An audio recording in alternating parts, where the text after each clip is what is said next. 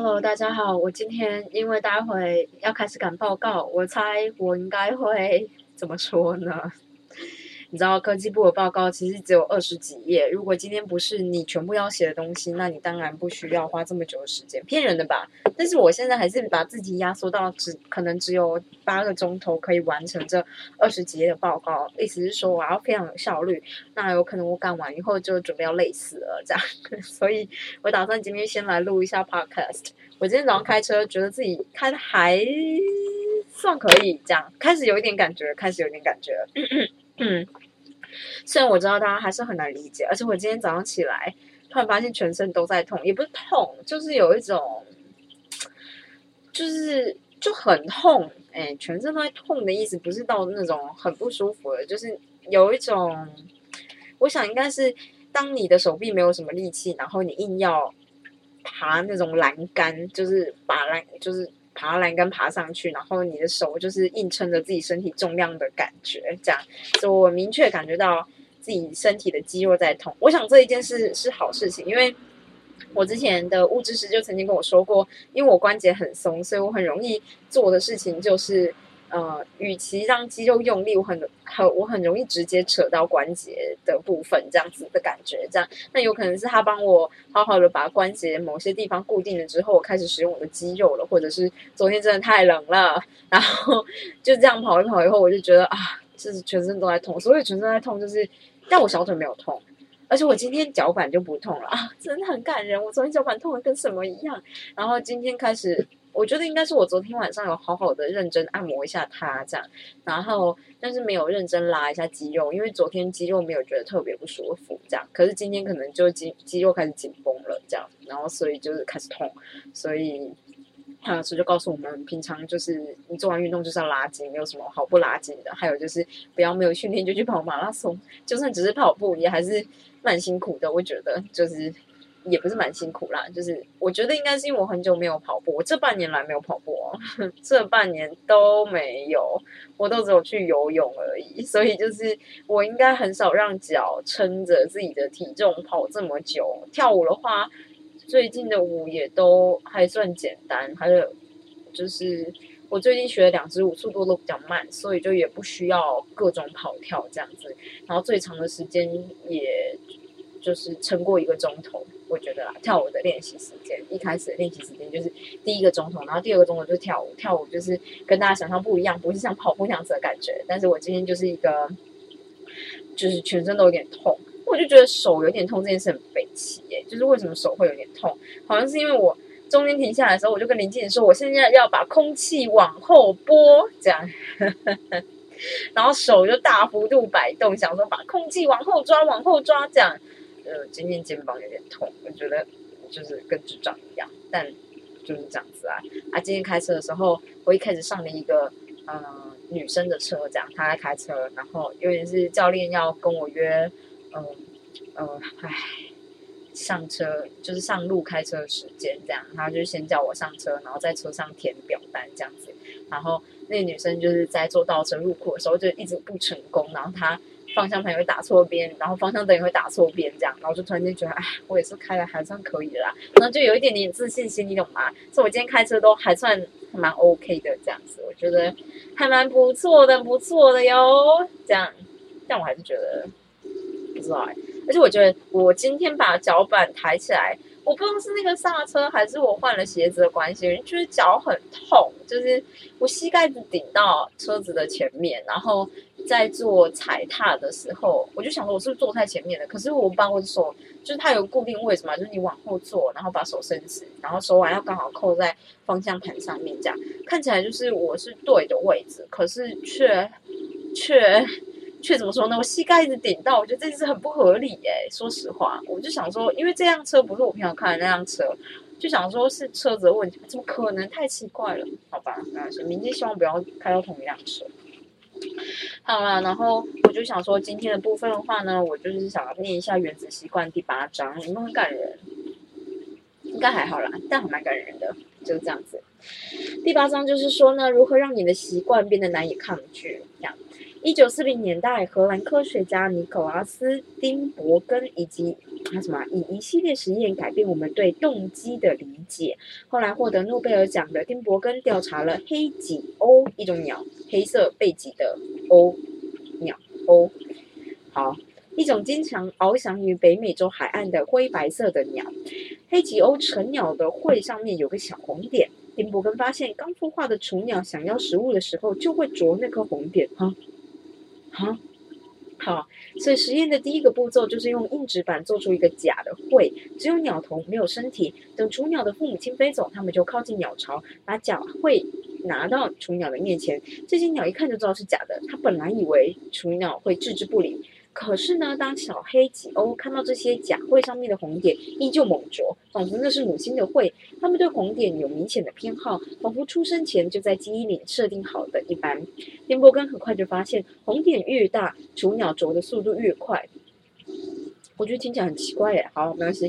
最后他做了一个假会，上面有三个特大的红点。当他把这具特制的假会。假会放在鸟巢旁边，雏鸟们就乐疯了，狂啄那些红点，仿佛这是世界上最棒的鸟会。嗯，丁伯根与同事在其他动物身上也发现了类似的行为。举例来说，灰雁会把巢筑在地上，而有时当鸟妈妈在巢的附近移动，某颗蛋会滚到附近的草地上。遇到这种情况呢，灰雁就会摇摇摆摆的走过去，用嘴巴和脖子把蛋拖回巢里。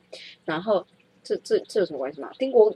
丁伯根发现，灰雁会去拖附近的任何球状物，例如撞球或灯泡。球状越大，它们反应越大。其中一只灰雁还费尽全力的把一颗排球滚回巢里，太大了吧！排球跟蛋根本就差太大了吧！而且他说，然后他就把他就坐在排球上面，哎，跟自动。自动啄会的红，哎，自动啄红点的黑脊鸥雏鸟一样，灰雁也遵循着自己本能的规则，而且会无限放大，是不是啊？他说：“看见附近有球状物，我一定要把它拖回巢里。球状物越大，我越要努力去取得。那我觉得有时候科学家就看起来很很坏，耶，就是干嘛要这样啊？”你不是干嘛这样，我当然知道是做研究，但有的时候他们感觉就是觉得啊，不然试试看，说明他会更努力啊。虽然就是这个东西不是很重要，不是很重，不是不是很重要。我意思说，虽然你会觉得排球跟蛋差这么多，不然我们就是一路放到排球，看他到底会不会孵这样，然后一种看好戏的心态的感觉。好，所以他就说呢，你不要以为这件事很蠢，人类也很容易对现实的夸大版本信以为真。举例来说，乐色食物会让我们的奖赏系统发狂。因为花了数十万年在荒野中猎捕、狩猎与采集食物之后，人类的大脑演化为格外重视盐分、糖分跟脂肪的摄取。这些具有高密度卡路里的食物，在我们祖先生活的大草原上非常罕见。在不确定性下餐有没有着落的时候，尽可能多吃是绝佳的生存策略。怎么能怪我呢？是不是？要怪就要怪祖先。然而，今天我们在生活，呃，我们生活在充满卡路里的环境，食物已经非常的充足，但你的大脑呢，依旧非常渴望卡路里，仿佛它很稀有，重视盐分、糖分与脂肪，不再对健康有益。但渴望呢，持续的存在，因为人的奖赏中，人脑的奖赏中枢已经大概五万年没变了，可不可以变一下？是不是有些人已经变了，所以有些人就再也不会变胖了？嗯嗯嗯，是这样吗？现在的食品加工业呢，致力于致力致力于将人类的旧石器时代本能延伸到演化目的之外。食品科学的主要目的之一，就是创创造出更能吸引消费者的产品。几乎任何袋装、盒装或罐装的食品，都经过某种方式的强化。就算只是添加一种口味，企业砸下数百美万。数百万美元找出洋芋片最让人满意的脆度，或是汽水最理想的气泡量？没有没有没有，我觉得很多气泡量啊，哎，就是气泡量是不是因国情而异啊？因为我有时候出国就会觉得，嗯嗯，气泡有点多哎，这样。反正呢，企业投入整个部门，就是为了让产品在你嘴里的感觉，也就是所谓的口感最佳化。举例来说，薯条就是很强大的组合，外表金黄酥脆，内里细致。气质柔滑，那你在讲理论吧？就是嗯，很难很难遇到这么完美的薯条啊。我个人是喜欢加盐巴，这样跟大家说一下。其他加工食品提高了动态的对比，也就是让商品具有混合的感官刺激，例如又酥脆又柔滑。想象一下什么东西？例如又酥脆又柔滑哦。想象一下粘稠的起司融化在披萨的脆皮上，披萨皮是脆的吗？嗯，或是具有柔滑夹心的香脆 Oreo 饼干。嗯，我觉得是是不是他个人很喜欢这种啊？我想想看。我很不喜欢硬硬的东西里面夹软软的东西，说实话。但是 Oreo 饼干还可以，是因为 Oreo 饼干有的时候不是那么硬，但是有时候太硬的时候，我就很我很讨厌啊。所以我其实很讨厌脆皮泡芙，因为我就觉得那外面那层硬硬的东西，嗯，知道，好没关系。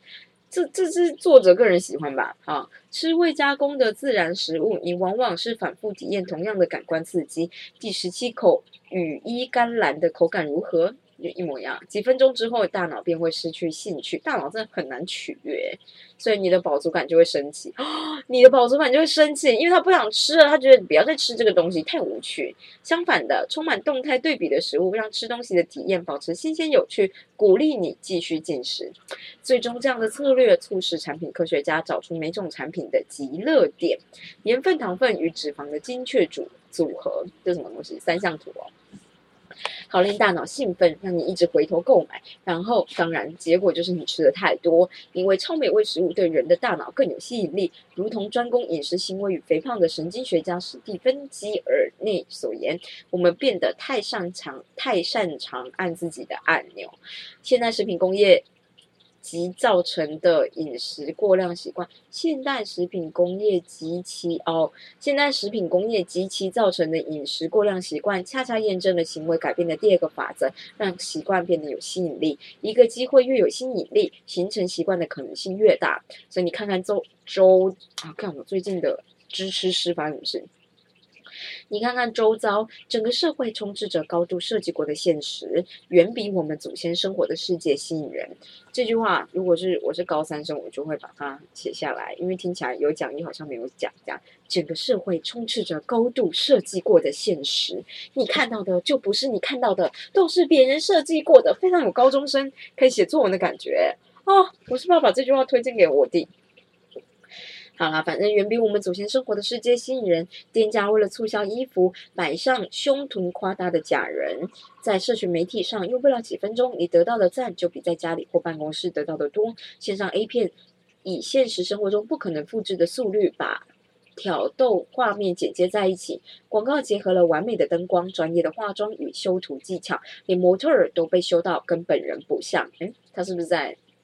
就是抱怨而已，这些就是现代世界的超长刺激。他们把原本吸引我们的特色夸张化，让我们的本能发狂，迫使我们养成过度购物、过度上社群媒体、过度看 A 片、过度饮食与其他许多习惯。过度看 A 片，Pro 不是 Pro Hub 不是禁吗？如果以历史作为指引，未来的种种机会将会比现在更有吸引力，会吗？奖赏会变得更浓缩，刺激变得更诱人，此乃大势所趋。比起天然食物，热色食物是卡路里的浓缩形态；比起啤酒，烈酒是酒精的浓缩形形态；比起桌游，电玩是娱乐的浓缩形态。我觉得他是没有在玩游戏，所以才会说比起桌游，电玩是娱乐的浓缩形态。好，相较于自然这些塞满愉悦感的经验难以抗拒，我们有着。祖先的大脑却必须对抗他们不曾面对的诱惑。若要增加某个行为发生的几率，就必须使其有吸引力。讨论第二条法则的整个过程中，他们就我们的目标就是学会让习惯变得难以抗拒。虽然不可能把每个习惯都变成超长的刺激，我们可以让任何习惯变得诱人。为此，我们必须先了解渴望的本质与运作的方式。第一步是检视所有习惯共有的生物特征，就是多巴胺的峰值。啊，我必须要说，很多人都会在讲多巴胺，多巴胺，就连就是大家就是推广运动也在跟你说多巴胺这件事情。啊，去吸毒嘛，大家就只要说我们就是想利用自己好好的吸毒，这样就好了吧？多巴胺，不要哎，嗯。好，我今天应该会先停在这边，然后哦，我可以先念一下，这样他说多巴胺呢，呃，是一种神经传导物质，科学家能够追踪一份。渴望发生的确切时刻，什么？科学家能够追踪一份渴望发生的确切时刻。哦，他真的是这样写。借由测量一种多哦，借由测量一种多巴叫做多巴胺的神经传导物质，科学家就能够追踪一份渴望发生的确切时刻。渴望发生的确切时刻，这东西是中文吗？对。多巴胺的重要性呢，是在一九五四年为人所知，因为神经学家詹姆斯·奥斯与彼得·米尔纳透过一项实验揭揭露出渴求与欲望背后的神经学过程。研究人员在老鼠的脑中植入电阻，阻断多巴胺的分泌，而让科学家吃惊的是，这些老鼠就失去了所有的生存意志，它们不进食、不性交、不渴望任何东西。几天之后，这些老鼠就死了，就渴死了，好恐怖哦！真的假的？好啦，所以就是多巴胺，多巴胺就是我们自己分泌的毒药，这样子。我希望多巴胺能够让我，嗯，我不知道，反正我现在就是要努力的撑过，嗯，认真的做十五个钟头，看看有没有办法把事情做完。但是我觉得。阿婷总是会说我就是太长，把目标设的太远大，就像是五个钟头，你不可能都是一直专心的状态，所以我想先设一点五个钟头休息一下，一点五个钟头休息一下这样子。休息的过程要干嘛呢？本来想说之前就想说我在呃做事的过程中，也许可以跳个 just dance 啊这种，或是干嘛的，但是我后来就觉得没有，我相信你在痛，所以应该就是起来走走拉筋吧这样子。好啦，今天的就先到这边这样。然后我希望我明天能够赶完报告，而且我绝对不能熬夜，因为我隔天早上还要开车，开车会耗掉我很大一部分的能量，因为因为我很焦虑，这样好吗？虽然我今天开始觉得自己开的比较好，但是还是会多少有点焦虑。然后，嗯，大概就这样子。反正学习的过程就是这样子嘛，曲线就是要慢慢走嘛。一开始的曲线。坡度比较你知道迟缓啊，之后才会从 exponentially increasing increase。我讲错了，你看看我们的英文怎么办？怎么办？啊，教大家一句话，法文叫做“我是台湾人”。今天学到的就是 “just we Taiwanese”，“just we Taiwanese” 是给嗯男生说的，就是“我是台湾人”。如果是女生，你就要说 “just we Taiwanese”，这样 “z Taiwanese”。嗯，反正发文就是分男性跟女性嘛，就是看你的名词的阴阳性。那我自己是女生，所以我如果跟大家介绍，我可能就说 Bonjour，les amis，les amis 就是啊我的朋友们这样子，或者是大家就朋友们这样啦，大大家好朋友们这样，或者是 Bonjour，adus，就是你们的意思，大家好，就一样都是大家的意思啊，就是 Bonjour，嗯，adus 这样。然后我可能就介绍说哦，我是台湾人，所以我就会说 just we Taiwanese 这样子，嗯，大概就这样子喽，跟大家就是稍微说说一下，我今天就是我后来就是每一次学完开车走回啊，从家训班走回那个捷运的路上啊，然后搭搭捷运的时候，我就会上线上的发文课程，就是已经成为一个小习惯。其实我觉得还蛮蛮不错，就这样子，嗯。开始要写文章了，哎，好讨厌，这东西又不是我的啊！我要目标就是我想写出六十分的文章，对不对？这东西既然不是我的，也不是我要负责的，我写出六十分的文章就好了。就是我不要管中间的美丽的逻辑，因为我这个东西既然不是我的，就不需要确保逻辑是正确无误的这样子，然后。我只要通过我的那个 Google 那个不是 Google，就是 Grammarly 里面的修改错误就就结束这样，先不管文艺了，也不是不管，对，就先不管文艺。因为我后来发现，我看学弟妹的论文，他们这论文也写乱七八糟，那就觉得很 over 哎，老师到底有没有认真就是改这件事啊？Anyway，这也不重要，那我就慢慢写，我不是慢慢写，我就是轻松惬意的写，因为。应该我的我的想法应该是把大家的文章接在一起，然后确保衔接的部分能够衔接的看起来完美就好了。嗯，那就这样子，请祝福我吧。那就这样子，今天就先这样了，拜拜。